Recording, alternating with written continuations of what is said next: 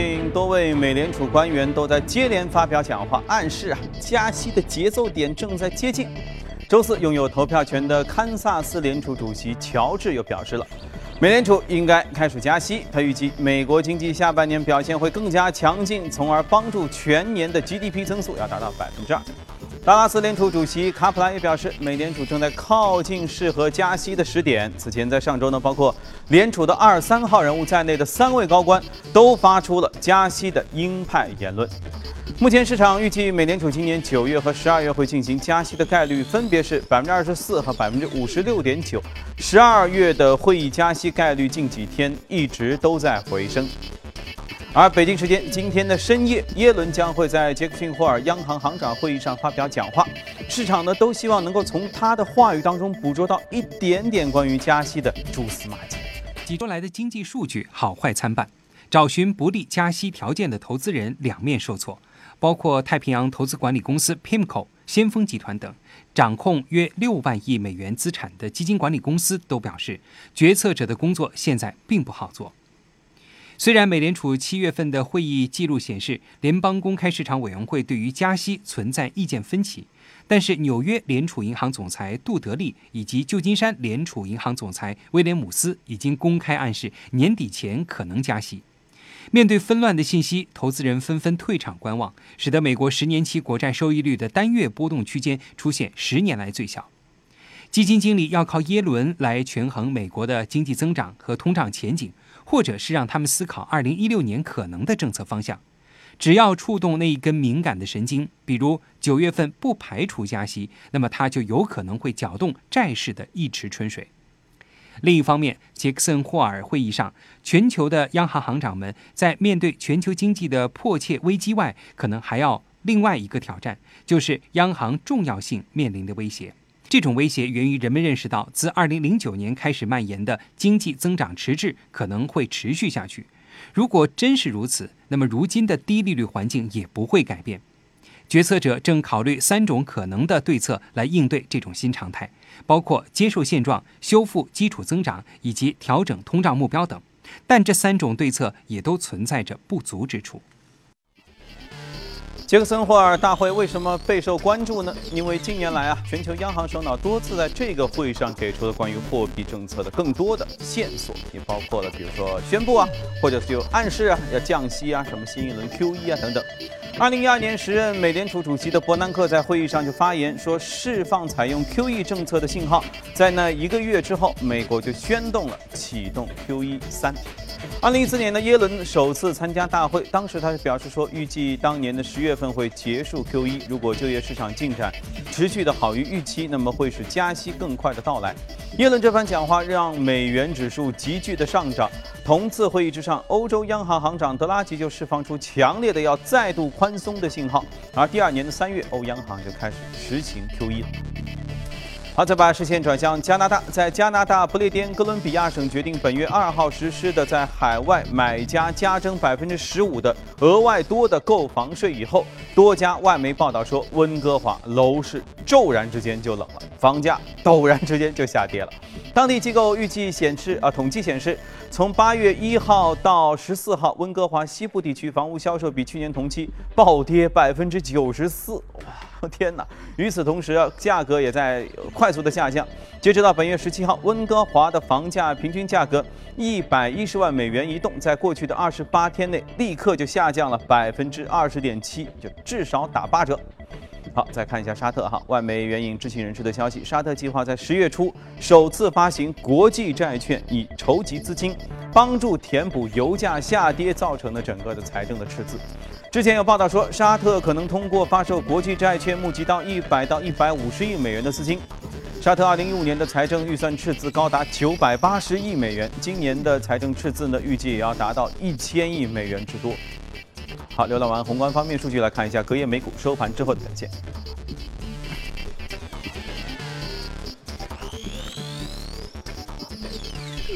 那我们先来连线吧，我们来连线一下驻纽约记者葛万，请他带来关于美国市场的报道。你好，葛万。早上，主持人杰克逊霍尔的央行行长年会将会在今天开启，市场也是期待美联储主席耶伦将会在会上对于加息的时点和加息的节奏给出一个怎样的暗示或者是表述。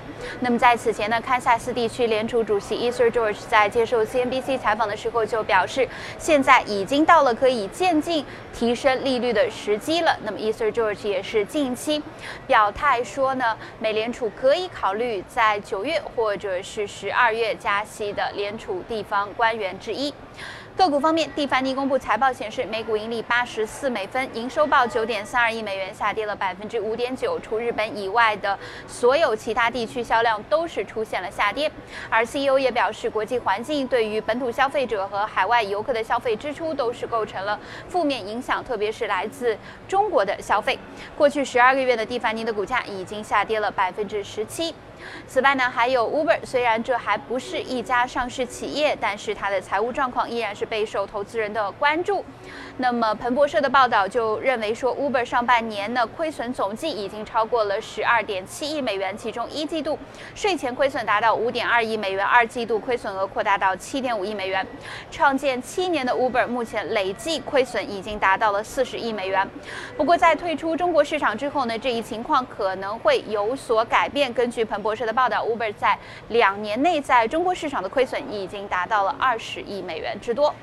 主持人，好，谢谢各位。相信大家也已经预料到了，那么多联储的官员发表鹰派的这么一个言论呢？你看，美国股市就蒙圈了，都是下降，不过幅度也不多。道琼斯指数下跌了百分之零点一八，幺八四四八点四幺，纳指呢下跌百分之零点一，五二幺二点二零，标普指数下跌百分之零点一四，二幺七二点四七点。那么下跌归下跌啊，相信大家其实更多期待的是一种今天晚上的，就是北京时间今天晚上耶伦的讲话到底如何？那么现在市场预计是怎样呢？我们今天和嘉宾一起来聊一聊。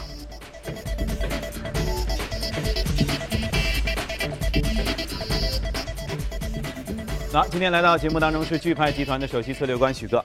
嗯，你好，你好，你好。嗯，我先说一下我的观点哈，以我这些年做节目。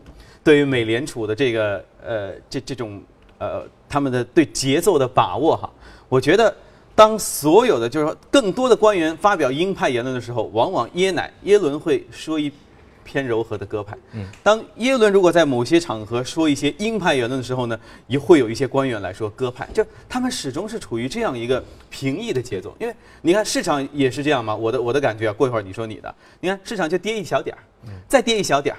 因为呢，因为你说鹰派，我总归会跌一点，对不对？但是等到只要耶伦咣当一说话，明确了，咣当咣当，说不定就涨。当然还有一种有可能是大跌，对不对？您觉得是怎么样？呃，主要美联储的作用还是在于平滑市场，不要让市场有一个非常意味的哎大起大落，这对谁都没有好处。那么就像您刚才讲的一样，美联储其实，呃，是也是一个戏班子。呃，每一次的那个 联储会议之前，总会有上一次六月份之前，呃，我记得一个月当中十一位官员出来讲话啊，你你你唱唱完之后他来唱，然后然后到最后一人定个调啊，那那就升了啊，或者不升，那就是这样。那么呃，一人的今天晚上的讲话，如果说他会有一个明确表态的话，对市场来说，未来整个情况会好一点。但是我个人认为。呃，他可能会对这个经济表示还是一个乐观，但是对于死点的一个确定。呃，我个人认为可能会让市场有所失望，因为耶伦本身他的风格也是会比较保守，对，保守。但当然他的话的分量比较重啊。那华尔街有句话叫做“防火防盗防耶伦”嘛，就是他可能会决定了整个利率的一个走向。那么另外一个，我们不去讲这种东西啊，我们去讲目前的美联储的一个呃，我个人觉得他们的考虑的一个基础，呃，九月份确实有加息的可能，因为从经济上面来看，像一个就业市场好。啊，已经充分就业了，这个在全世界很少找到这么一个充分就业，就是说你想找工作，啊，除非你不要这个工作，一般都能找到工作，这是非常好的一个状态。第二个，它的通胀的核心通胀的目，呃，已经达到了百分之一一点六，那么它的整个美联储的政策的计划目标是百分之二。那现在大家知道油价比较低嘛？对。如果油价一旦上涨的话，就很容易达到百分之二的这个目标。那么美联储的这个政策它又有前瞻性，它不可能到了这个目标才做一个升息，所以这个九月份还是有可能。第二个，从时点方面来分析，整个一年最好的那个时间窗口在六月份。六月份之前的话，我们在做节目的时候也讲到，十一位。这个戏班子的人都悉数出场啊，要要加息，但后面有一个关键性的问题，就是欧洲公投。嗯，那么大家觉得这个事情也是很大，对，万一如果发生了怎么办？对美国经济可能有影响。还真发生。所以他临床观察再看看，哎，结果哎六月份确实发生了，哎也也是对的。那么到了下半年的话，哎，大家看下半年其实没有什么大的黑天鹅事件，就是十二月份的总统大选。所以他如果越临近总统大选去做这个事情的话，对他来说越被动。那么他提前如果九月份做的话呢？哎，一个前面两个月情况也知道，另另外一个后面到总统大选之前还有两个月，他可以做一些微调啊，等等等等都可以去做。如果整个经济状况不是特别好，哎，所以这个九月份也是个时点。另外一个呢，很重要的，刚才也讲到美元指数。美元指数呢，美国政府不太希望看到美元过强，因为如果过强的话，对它经济是一个损害。所以如果说美元指数现在非常强的话，反而这个加息概率会比较小一点。我们看到六月份的，就是加息之前的啊，不是那个利率会议之前的美，呃，美元指数的话是九十五点五。那么七月份它的利率会议的时候是九十七点五，那现在是九十四点七，也就是相当于来来讲的话，它处于一个低位。那如果是它现在加息的话，它现在低位的话，往上稍微走一走，对他整个经济也没有太大的影响。所以这个对他来说也是一个呃整个对是一个时机。所以呃从三个方面来看。呃，这个加息的时点是对的，但是未来一段时间呢，为什么我们觉得可能今天晚上呃，耶呢也不会去讲一个时点，比如说我们马上加息的那种。啊，他这肯定不会讲。对对对，他不会讲，因为我们看刚才的那个视频当中也有讲，呃，影响是很大。一般是讲到一些大的政策，比如说 QE 啊这些是会有影响，但他不会讲某个时点我要加息，这种可能不太会。原因在于在未来一段时间当中有很重要的经济数据，比如说。呃，八月份的非农就业是数据，这什么时候出呢？呃，应该九月份，就是它的那个利率会议之前，它会出。那么这个数据对美联储的这个政策考量是非常重要的。如果说数据非常不好的话，他现在讲了，就到时候会比较被动，所以他会去看啊。另外一个，我们从刚才讲的那个呃利率的市场，呃利率市场的一个升息的概率上面来看，呃九月份现在只有百分之二十二几二二十二十四，那么。呃，从过去历次升息之前的这个利率市场表现，只有在六十以上，它才会有一个升息啊，所以现在这个温度还不够。可能未来一段时间当中，有一些经济数据比较好，哎，它又会升温，又会升温。如果在这个九月二十号就宣布加息之前的几天，它的能够到六十以上的话，这个加息可能性会比较大一点。另外，其实我们很多的投资者对这些都都是不太关心，他关心的是是不是能赚钱，呃，对他的这个投资有什么影响。所以我们看一下市场，如果说美美元升息的话，刚才我们已经看到了整个三大股指。都有所下跌，那么对美股肯定是一个利空。现在美国的美股的估值比较高，企业的盈利也在下降，所以这个对美股操作者来说是一个比较大的一个影响，可能是也是一个风险。那么第二个呢，就是对于黄金市场，那么黄黄金价格格也也是下跌的。对，那如果升息的话，黄金是种无息市场，没有利息的。对它对它也是一个负面的影响。另外一个，对于新兴市场，比如说对中国啊、印度啊这些股票市场，那么也是一个利空。短期来看是一个利空，因为美元升息的话，资金会回流。嗯。但中长期来看未必是利空，因为如果美股下跌的话，这个资金又会逃出来。钱都是很聪明的啊，它会逃出来。对于新兴市场，可能是短期是利空，中长期是一个利好。嗯。所以这事儿，那看来就是说条件基本具备。可是呢，就像你说的，热度还不够，热度这个市场的整个的预期值也还没有达到那个。还要观察，可能也也就是这几个星期内，随着数据，随着整个的基本面，对，但是已经满工了。大家可以看到，呃，四位或五位的高官都已经出来讲话了。今天晚上伊人不知道唱哪台戏，嗯，整个戏台已经搭好了。对，啊，就看后面红脸白脸。对，嗯嗯，是这个爱情片还是凶杀？呃，警匪片这个我们现在还不清楚。悬疑片更加。但是说心里话，一般来说哈，在这么一个还还隔着一个月左右，他通常肯定会说一个特别模棱两可的东西，对，然后让你解读。如果你解读成鹰派呢，他们觉得不太合适呢，就马上就会有割小白鸽小放出来啊，调整一下。嗯，所以大家这个没办法，呃，晚上呢先关注是吧？先关注，同时呢再看解读，这是最好的一个答案。来，我们看一下隔夜美股榜的涨幅的情况，来看一下移动美股榜。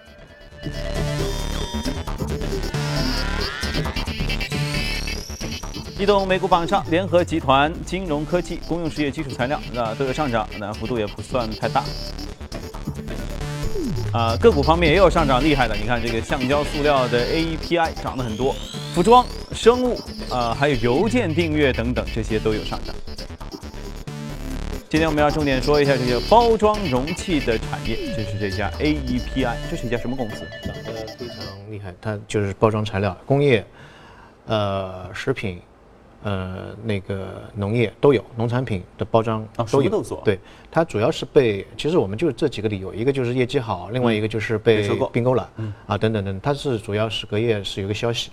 呃，另外一家叫 Barry，也是美国非常大的一家包装公司，嗯，呃把它把它给收了啊把它给收了。啊。那么像这类这类公司的话，其实在美国或者在呃国际上面算是比较传统的一些公司，在美国现在这种并购非常多，嗯。啊，原因就在于呃一个现在美国的企业现在现金。现金流非常充足，Q 一之后很多钱都在手上，包括苹果公司也很多很多钱，对。有钱就是做并购，估值也上去了，啊，那么钱也赚了。那么第二个呢，就是现在传统企业它的那个创新还是有点问题的，就是你说包装材料能怎么样才才能创新？所以同质化非常厉害。那么它把它的对手给收购了，那么这样在市场当中的这个价格战会减少。少得多。嗯第二个呢，就是产品线会丰富，因为 Berry 的话，它主要大型的硬壳的那些塑料包装材料，那么这一家呢是主要主要做产呃食品啊，这个农产品的，所以这两个可以进行一个互补啊，所以它的隔夜股价长得非常好。嗯但从包装上来说，确实自从有了包装之后啊，反正呃，恐怕产品真的也不能再退回到无包装的时代了。对所以这个趋势不可逆的话，也就是说，它这个生意应该来说还是个细水长流的、比较安全的生意吧。对，越来越越来越宽广，特别是随着最近几年的美国经济的一个发展，对于包装的要求是越来越高了。特别保鲜，我们后面也会讲到，食品的保鲜包装也是一种很重要的有技术含量的包装。哎，这个包装这个概念，好像我们在一直说 A 股市场的时候还不不太被提及哈。以后我们可以一起和大家来关注一下。好了，去一下广告，广告回来之后我们继续跟您聊。来，我们观看一组全球大公司的最新的资讯。新加坡周四启动了一个全球首次的自动驾驶出租车的服务公开测试，允许呢被选中的公众成员使用一款智能的手机 APP 来呼叫自动驾驶的出租车，体验一次免费乘坐。当然了，这个自动驾驶免费乘坐虽然是免费，肯定小有一点小惊心动魄。这些车辆是由一家美国初创的企业来运营的。今年四月份以来，这个公司呢一直在新加坡进行一个自动驾驶的车辆的实验。这次实验抢在了优步之前，未来几年啊也会在美国的匹兹堡市进行一批的自动驾驶出租车的试运。觉得这个公司选新加坡还是挺聪明的啊，这样一个不大、城市化程度、这个交通设施又很呃完整的这么一个城市来进行，不知道结果会怎样。大众汽车公司周四表示，已经和美国六百五十家经销商达成协议，将就大众柴油车排放数据作弊的丑闻给他们造成的损失要做出赔偿。虽然大众没有透露具体赔偿的金额，但是据知情人士透露呢，可能会超过十二亿美元。在大众尾气门曝光之后，该公司在美国的经销商在近一年时间内都被禁止出售受影响的车型。大众表示，已经同意对经销商给予现金的补偿，并且要提供更多的优惠。作为全球最大的贸易采购商，利丰集团上半年核心营业利润大跌了百分之十四，现在是一点五六亿美元。继去年同期利润下跌百分之二十之后，今年利润下滑仍然没有止步。总部位于香港的利丰集团是全球最大的服装以及玩具的供应商，客户包括沃尔玛、玛莎百货等等知名的零售商。利丰在财报当中说，二零一六年上半年是自零八年危机以来，零售和贸易行业经历的最困难的时期。啊，为什么困难？电商呗。据外媒的消息，欧盟委员会出台的版权改革草案规定，当搜索引擎显示内容相关节选的时候呢，欧洲新闻出版商将被赋予向谷歌等互联网平台收费的权利。这记举动呢，是为了限制大型网络运营商，同时要平衡搜索引擎与内容提供商之间的一个商业谈判的地位。相关提议最早是九月公布，这也会加深谷歌和欧盟之间的紧张关系。好了，看过全球公司动态，回来和嘉宾聊一聊值得关注的美股，看一下美股放大镜。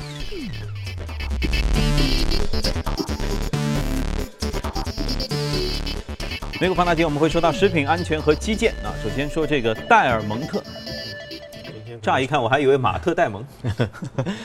因为时间关系，可能也就讲一个。戴尔蒙特的话呢，呃，它是一个食品加工的非常新鲜的食品加工的一家企业。呃，在讲这个股票之前，我想，呃，问一下阳光，你有没有看过一个最近有一篇美国没有，美国的股那个文章，他说在新兴市场，特别像中国这些新兴市场国家当中，怎么样才是一个家庭有钱的一个标志？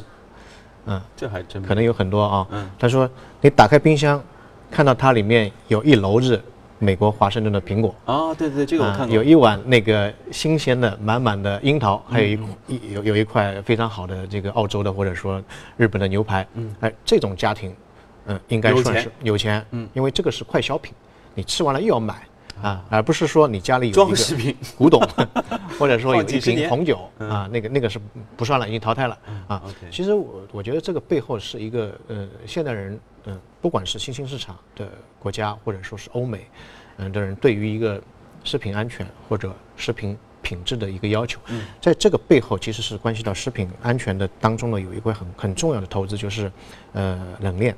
冷链啊，因为冷链的话，就是从果园也好，那个从屠宰场出来的那个肉质也好，它直接就进入了这个冷链，它可以通过这个冷链一路上面没有间断的传递到世界上任何一个角落和消费者的手上。那么特别像中国现在很多的富裕家庭，他愿意为这种安全的、优质的、高级的食品花两倍到三倍的溢价去购买它，因为这个毕竟涉及到自己的一个健康的问题。对，牛排去哪里买？羊排去哪里买对？红虾去哪里买？啊，螃蟹去哪里买？有季节性，而且呢，最好就是那些空运直达的。，关键是它非常的安全，对身体没有损害，而且还有营养。嗯、在过去的三年当中，中国的生鲜的这个销售，特别电商这一块，是它的过去三年当中增长十三倍。嗯啊，所以那本身我们在中国的话讲食品安全是一个非常热的一个话题。对但食品安全你不可能一下子一步到位，所以在这个过程当中，这个冷链的技术，全球的这个商品都会往中国这个这一块的当中去涌涌向来。当然，它也会倒逼中国的一个食品安全的一个改革。你如果不做，那别人就来了，把你的市场就就抢占了啊。所以未来一段时间当中，一个我们对食品安全的投资当然是会很大。那么另外一块方面也可以，呃，通过这个食品安全后面去看到。嗯，背后的一些产业链，比如说冷链的一个运输技术啊，等等等等。那么这一家企业的话，这家呃这个戴尔企业的话，它成立在一八八六年，也是做一些呃蔬菜啊、生果那些方面的一个冷链技术啊、加工技术啊，在全球是非常有名的一家企业。在过去的三年当中，它的股价增长百分之二呃二点五倍，百分之二百五十啊，百分之二百。其实在美国的话，其实也是一样的，特别千禧后的一代成长起来。那些垃圾食品，它就它可可能很很少吃油炸那个很少吃，反而对一些色拉的要求可能会高一点，对一些那个呃生生鲜蔬菜的要求会高，因为。外国人的饮食习惯更喜欢吃这种东西。哎，对对对，所以全球这是一个一体化的，都都是同样的一个需求。所以未来一段时间当中，这个生鲜食品或者说是食品安全，我个人认为是一个全球化的一个问题。嗯，包括美国股票，我们看到也是在涨。那么中国这个板块方面，我相信在未来一段时间当中，增长潜力会非常大。嗯嗯所以呢，我们也为大家特别罗列了食品安全相关的股票，这里有检测的，有基因相关应用的，还有软件等等。其实这些都是，呃，应该说是冷链和这个安全方面的各个环节不同的一些需要用到的东西。好，今天呢，时间关系呢，我们就先进行到这里吧。在这个八点之前，我们还要来看一小段加拿大的认知心理学专家进行的一项实验。音乐人大脑在处理音乐方面可能会异于常人啊，他们的大脑有什么不同？我们和大家一起来关注一下。好的，谢谢许哥。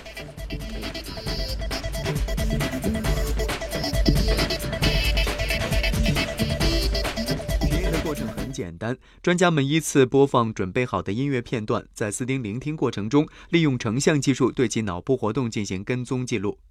专家们发现，斯丁的大脑可以在两段音调节奏相去甚远的旋律之间找到相似点，并构建起某种联系，而这种对音乐的识别和处理能力是常人所没有的。比如，对普通音乐爱好者来说，融入爵士元素的皮亚佐拉经典作品《自由探戈》和甲壳虫乐队慢摇歌曲《女孩》，风格上大相径庭，但在斯丁的大脑地图中，两者在小调和旋律动机方面如出一辙。再比如，布克 T 和 MG 乐团经典歌曲《绿洋葱》和斯丁本人代表作《月色笼罩波旁大街》，在斯丁的大脑里也建立了关联，两者都采用了 F 小调。节拍和节奏也极其相似。研究人员表示，上述实验结果证明，经过音乐训练的大脑能够在不同种类音乐之间建立深层次的联系。接下来，认知心理学专家们计划扫描更多领域的专业人士的大脑，探究运动员的大脑如何组织身体运动，作家如何就人物组织自己的思想，以及画家的大脑如何看待颜色等。